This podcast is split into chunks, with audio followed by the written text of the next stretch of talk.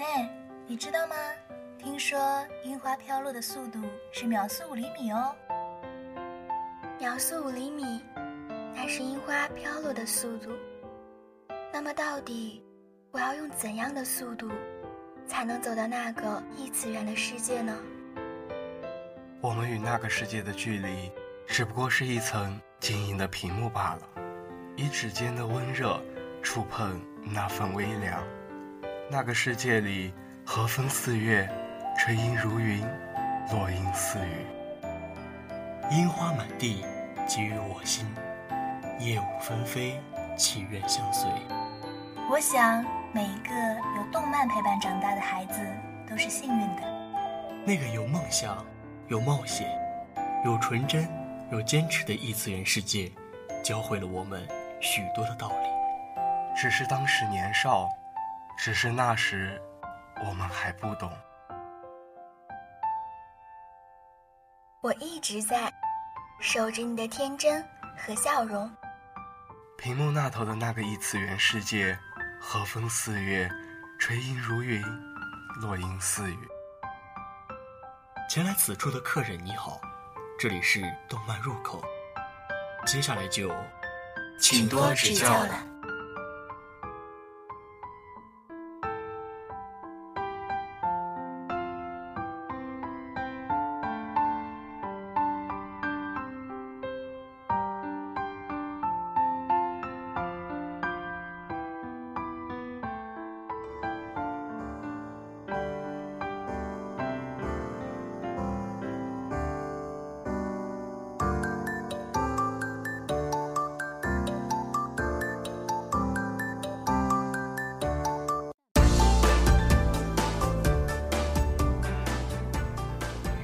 里是 FM 八五点一淮海之声无线广播电台。大家好，我是今天的播音唐黎，我是依然，我是九香。描线一笔接着一笔，白色的素描本上渐渐萌生黑意。新番推送，给你新鲜的资讯。Argonavis from Daydream，故事发生在北海道的函馆，欧洲文化与日本文化相互融合，华丽的建筑物林立于街道。在这样的街道上，我们五个人相遇了，乘着命运的巨轮，五个人的乐队一起向那个闪耀的舞台前进。音乐番，歌曲朝气蓬勃，带有进攻性，监督发挥优秀，节奏尚可，值得一看。聆听者 listeners，一位少年与身上带着接口的神秘少女 Miu，故事始于两人相遇，讲述着名流摇滚史的传说，与他们一同踏上难忘的旅途。感情催生人生，人生化为音乐，然后音乐又催生新的感情，绝不停歇的轰鸣之后，那广阔的世界中，我们聆听着未来的声音。人物美型，声优豪华，但是剧情比较迷惑。作为音乐番，歌曲还是值得一听。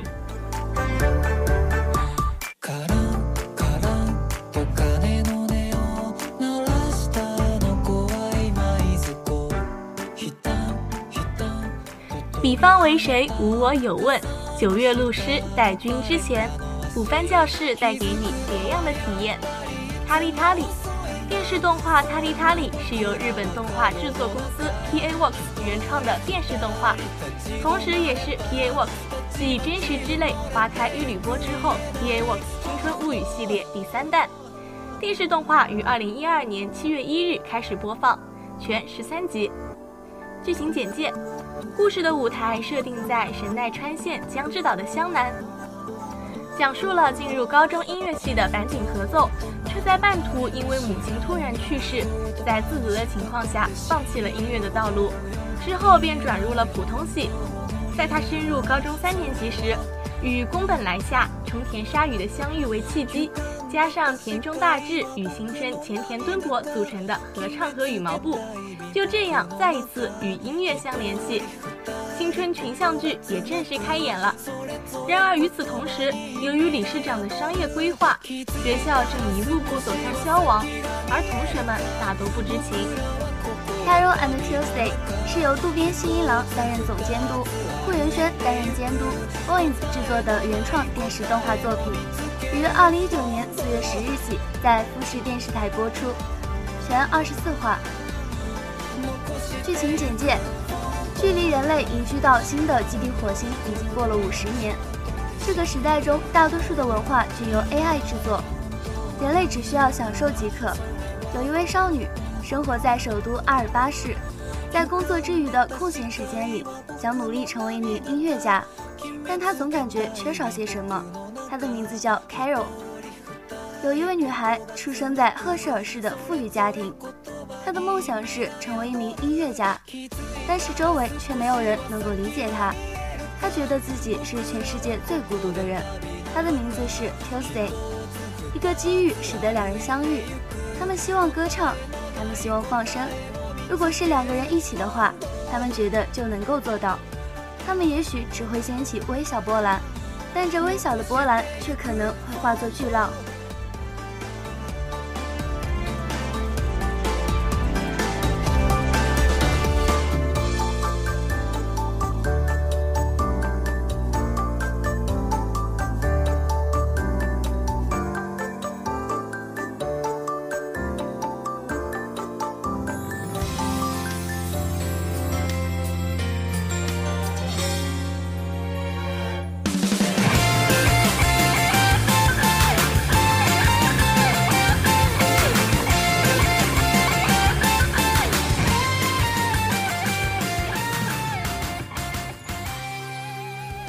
样的歌曲传递不一样的情感，ACG 电台带来独特的听觉盛宴。Sunny Day Song 该曲为《Love Live: The School Idol Movie》公开纪念 TV 的插曲，也是 Muse 里面三年生决定毕业后结束自己的学院偶像生涯之后，在秋叶原举行的 Live 里面，多个学院偶像团体合奏的歌曲。在万里晴空下，与大家一同歌唱，传递 School Idol 的美好和对未来的希冀。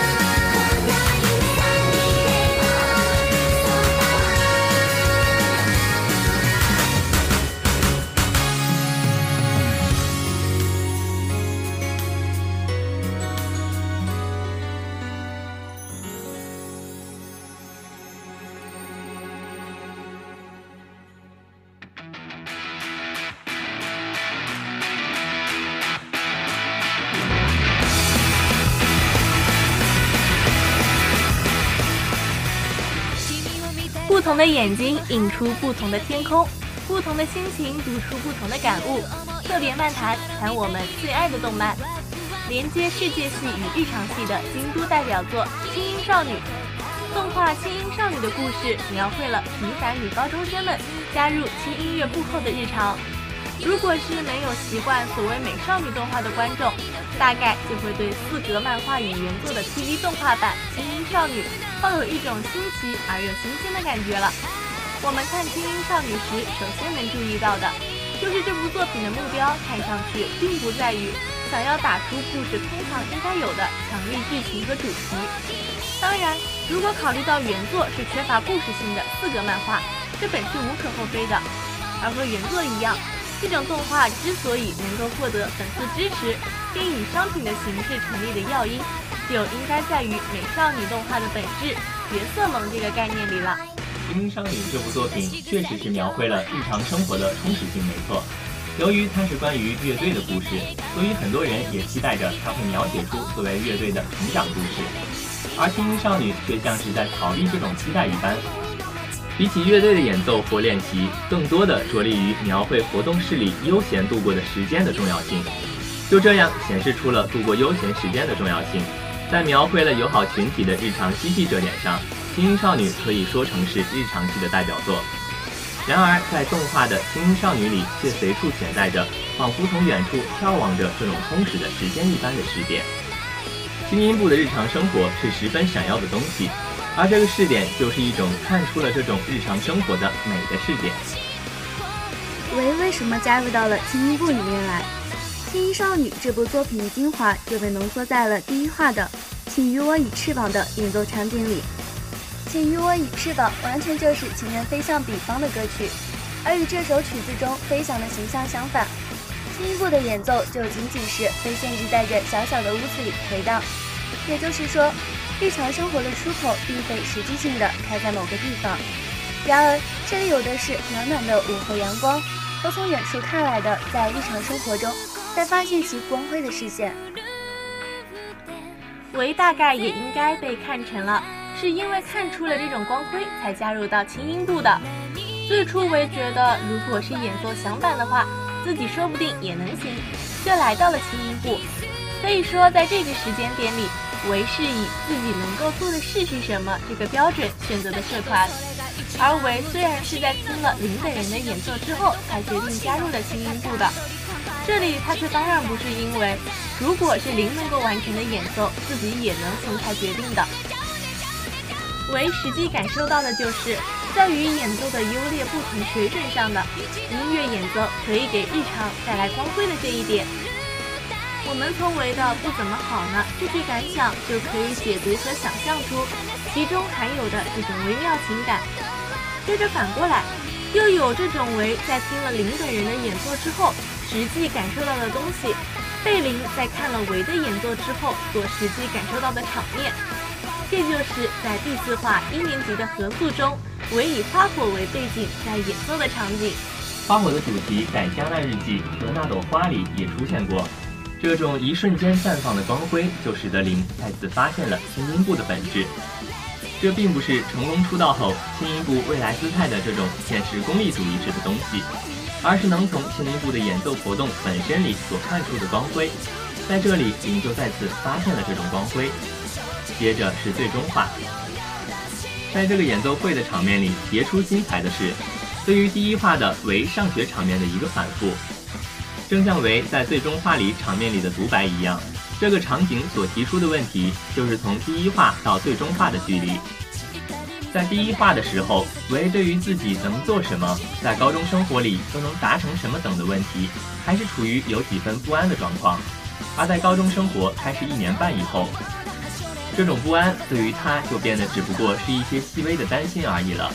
而能够这样想，就是因为在时间逝去后。这种不安已经成为过去的东西了。也可以设想一下，能能加入轻音部的维的高中生活这个可能性的世界，或是也可以设想，同样由于没能招满部员而不能以社团立足的轻音部，如果从这种可能性的世界来的视线被投射到了轻音少女的世界里的话，会如何呢？我们从最终话里为回顾过去的视线里，可以看出对于曾经抱有不安的自己的一种慈恋般的感情。其实，这种思恋般的视线是可以从《青少女全篇》中看出，并且可以看成这种视线是以美丽的风景的形式出现的，如最终话和第一话的对比。最终话里从家里跑到学校的维。就是重新体验了自己从过去到现在走过的行程，而到达的现在的舞台上，有着轻音部的成员们。为什么维加入了轻音部呢？说不定维一开始并没有加入轻音部，说不定他现在只是作为一个观众，在那里仰望着轻音部的演奏。在这个场面里能看出来的就是这种距离感，而事实上，维加入了轻音部，也在那里找到了伙伴。就这样。维回到现在开始演奏后，从远处一直注视着维的视点也从维身上离开，移动至了活动室。若将加奈日记考虑进去的话，这个活动室的场面也是具有非常重大的意义的。也就是说，这个活动室的风景可以看作是与加奈日记中出现的谁也不在的餐桌的风景有着同样的意义。这里的轻音少女的风景，正是谁也不在的活动室的风景。在加奈日记中，加奈将这个谁也不在的餐桌的风景，看作是总有一天会迎来的和大家分别后孤独的风景。轻音少女活动室里的风景，却没有描绘出试点人物，只是暖暖的阳光照射进了谁也不在的午后的活动室而已。正是在这里，有着远度的概念。而《青音少女》里登场的人物们基本上都没有意识到这个缘故，这是因为他们都只是单纯的面向未来过着日常的生活而已。这里就存在着越过登场人物头顶，眺望着他们日常生活的视线。要把这个视线看作是谁的呢？这里考虑上无尽的八月的话，这种视线就应该被看成是每一个登场人物的视线。正如可能性世界里阿虚等人梦想着一个出口一样，也正如这个梦想以既视感的形式与现在的风景二重化了一样，轻音少女里所能看出的视线，也应该被考虑成是为他们而存在的他们自己的视线。轻音少女里的主题就是怎样才能将这个世界中人生的一次不复返性的重荷减轻的这个问题。轻音少女看上去只是单纯的提示了幸福的日常，可是这只是在高中生活这个短短的期间里实现的日常。作品也没有忘记揭示出这是在一个非常敏感而危险的平衡下成立的这个事实。也就是说，轻音少女的光辉和花火的光辉一样，只不过是一瞬间的光辉而已。只是单纯面向未来而活下去的他们。对于什么时候这个充实的日子就会消失的可能性，不抱有一点悬念。他们这样的日常生活的光辉，就像是北极星一般的，给予了他们自己人生的指明灯，好似龟兔赛跑中的主题一般。他们时而前进，时而后退，又时而休息一下。他们到底向着什么方向前行了多少呢？不论是朝着什么方向，他们回过神来，一定已经到达了自己觉得这么远的地方了。这里就有着一个从这个这么远的地方怀旧并温情的回顾高中生活的视线。可以说，这种从远处的视线是被投向了清音全篇中去的。无尽的八月用既视感这种设置，将悠闲的现在的风景复述化，而从现在的风景中看出了极其微小的差异或皲裂之类的东西。将这个观点反过来考虑的话。就会引发一个疑问，那就是现在的风景有可能直接就这样出现吗？也就是说，我们难道不是一直在通过回忆过去或预见未来，而将现在的风景进行复数化吗？可以说，动画的画面本身就有一种作为提供比方的暗示屏幕的机能。动画的世界并不是作为比方，而是作为暗示比方的屏幕在起着作用。这种意义上，看动画这个行为本身就是与对现在的风景进行复述化有关的。京都动画通过将实际的风景投射到动画这个屏幕上，实现了对现在风景的复述化。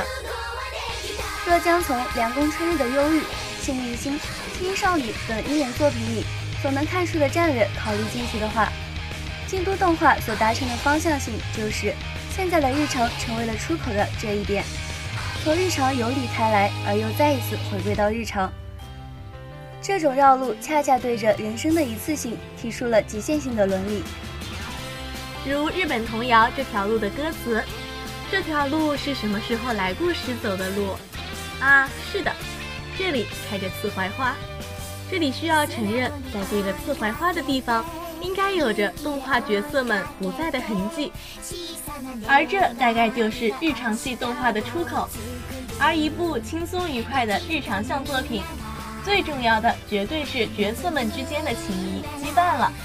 毕竟看日常向作品。”看重的不在于剧情上的深刻，也不在于角色本身的挖掘，而是在于角色们之间的互动。这才是一个个看似内容空洞匮乏的日常向作品所带给我们的最宝贵的财富、最重要的价值。在作品的最尾端，在角色相互扶持了接近四十集之后，在经历了三年的高中生涯之后，用一首《遇见天使》。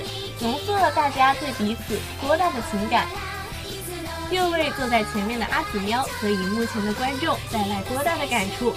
没看过的人肯定无法理解吧？一句，但是呢，我遇到了美丽的天使啊！毕业不会被画上句点，今天和之后也还是好朋友，道尽了多少毕业时的感慨。一句，如果你说你最喜欢我，我会用最最喜欢来回应你。道尽了多少友谊的真谛？这样的收尾，这样的结局，这样的毕业，升华了整个作品，让平时那看似平淡的校园生活蒙上了一层名为美好回忆的面纱，变得如此美好，变得如此令人向往。其实，作品最好的地方，不仅仅在于它展现了角色之间的羁绊。也在于它给我们展现出了一道美丽的风景。剧中的故事其实有些过于美好，毕竟在我们人生的过程中，难免会有所挫折，难免会遇到很多难题，难免会有一些过不去的坎儿。这些难题有在作品里面出现过吗？其实是有的，像是社团的申请因为自己的疏忽而出了问题，像是在即将表演的时候才突然生病。像是面对着压力巨大的高考等等，这些无疑都是作品丢给角色们一个又一个的大小难题。虽然事情得以解决，也是因为剧情上的巧妙安排，但是更多的在于作品赋予了角色们那股极度乐观、极度单纯、极度善良的性格，让他们无论遇到什么事情，都能够先来喝一杯茶，缓缓心情，然后再出发。反观我们，我们在现实生活中过于焦虑，我们在忙碌的世界里承受着如此巨大的压力，我们在人来人往的街道上迷失了自我，仿佛被世界给抛弃，仿佛遗失了活着的意义。但如果这个时候，当我们回到家里，打开电脑，点开《轻音少女》这部动画，看见它里面角色的一举一动，这就像是对这样的我们来上一记如雷贯耳的巴掌。为什么要那么纠结？为什么要思考那么多？为什么要如此的痛苦？没有什么事是一杯茶解决不了的。如果有，那就再吃个点心，找几个朋友来一起聊聊天，刷废一下。就算被别人嘲讽，被他人冠以逃避的名头，但管他的呢？我为什么要拼上自己的一切去撞向名为压力的大山？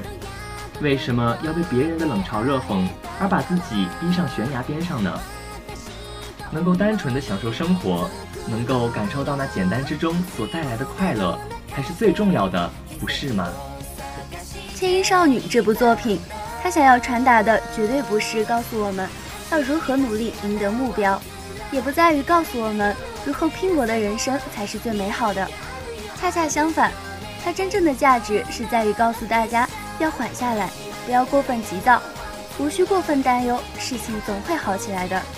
而我们所需要做的，只是尽可能的去保有一份更加积极开朗的态度，这样就好，这样已经很好了。或许有人这时会质疑说，这样根本没有办法解决问题，过度美化无所事事只是一种逃避，这样的活法在现实生活中根本无法生存等等。但是呢？当你看见剧中的角色如此轻松惬意的时候，你心底里所翻起的那丝羡慕，不恰恰的证明了能够像他们一样去享受生活所带来的一切，能够像他们一样以乐观开朗的态度活着，能够像他们一样无所事事的喝一杯茶，惬意的过着一整个下午的时光，其实不正是我们大家真正所渴望的美好吗？精英少女可以称为是开创了一个时代的作品，作为方文宇宙的开山之作。其意义丝毫不亚于钢铁侠之于漫威，刺客信条之于育碧。其对整个动画业有两大贡献：一方面，精英少女作为对萌片的开山宗师之一，从此萌片作为一大独立类型，开始在市场上收割萌臀；另一方面，精英在事实上也是偶像动画的先驱。精英一开始只是作为一部含有音乐元素的新人练手日常番。而并不是一部专门设计的偶像番，《精英》虽然不是第一部事实上的偶像番，但展现出的巨大商业潜力。《精英》之后，《Love Live》、《Bong Dream》、《歌之王子殿下》等等各种偶像番层出不穷。但是，就算是当年武林年少争缠头、一曲红烧不知数的现象级作品，随着时间的过去，终会门前冷落鞍马稀，老大嫁作伤员妇。花无百日红，人无千日好。距离《青音》首播已经过去了十一年之久了，就像诞生于日本经济最发达的八十年代后期的《银河英雄传说》，王力宇宙军反映出的那种豪迈凶魂的胸襟。诞生于那个迷茫时刻的青音少女，或许已经是时代的眼泪了。最后，或许他们再也不会出现在荧幕上了。虽然对于一部作品来说，毕业这个终点，也许是最好的结束，但对于我们来说，如果有可能的话，无论如何，还是想再一次听一听他们的故事，还想再听一听他们的演奏，哪怕只是拨一下琴弦也好。那是名为青春、名为梦想的最美妙的音符。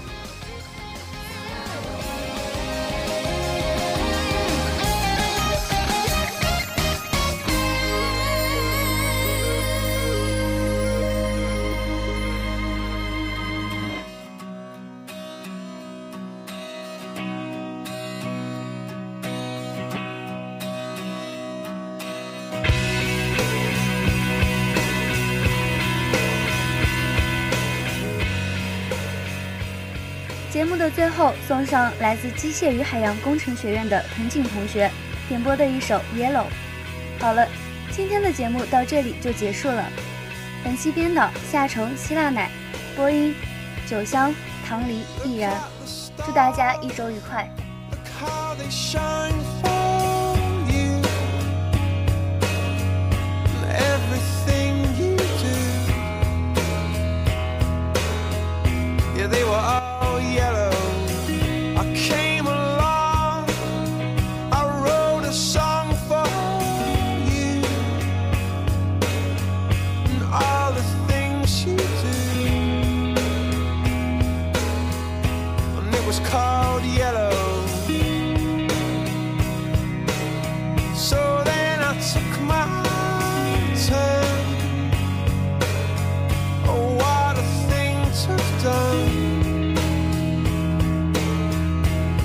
was all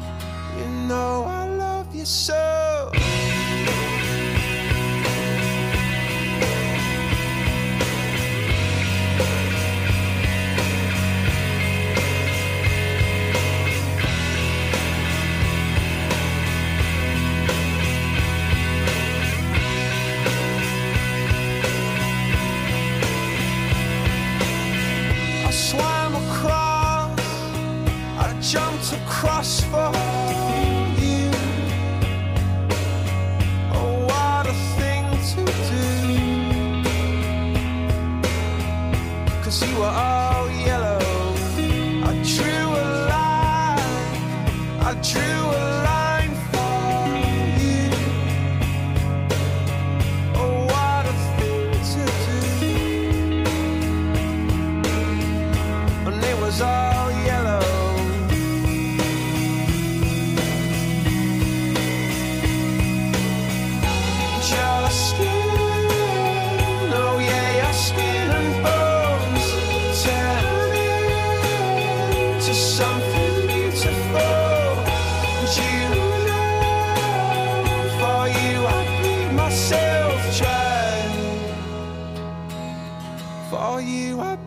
said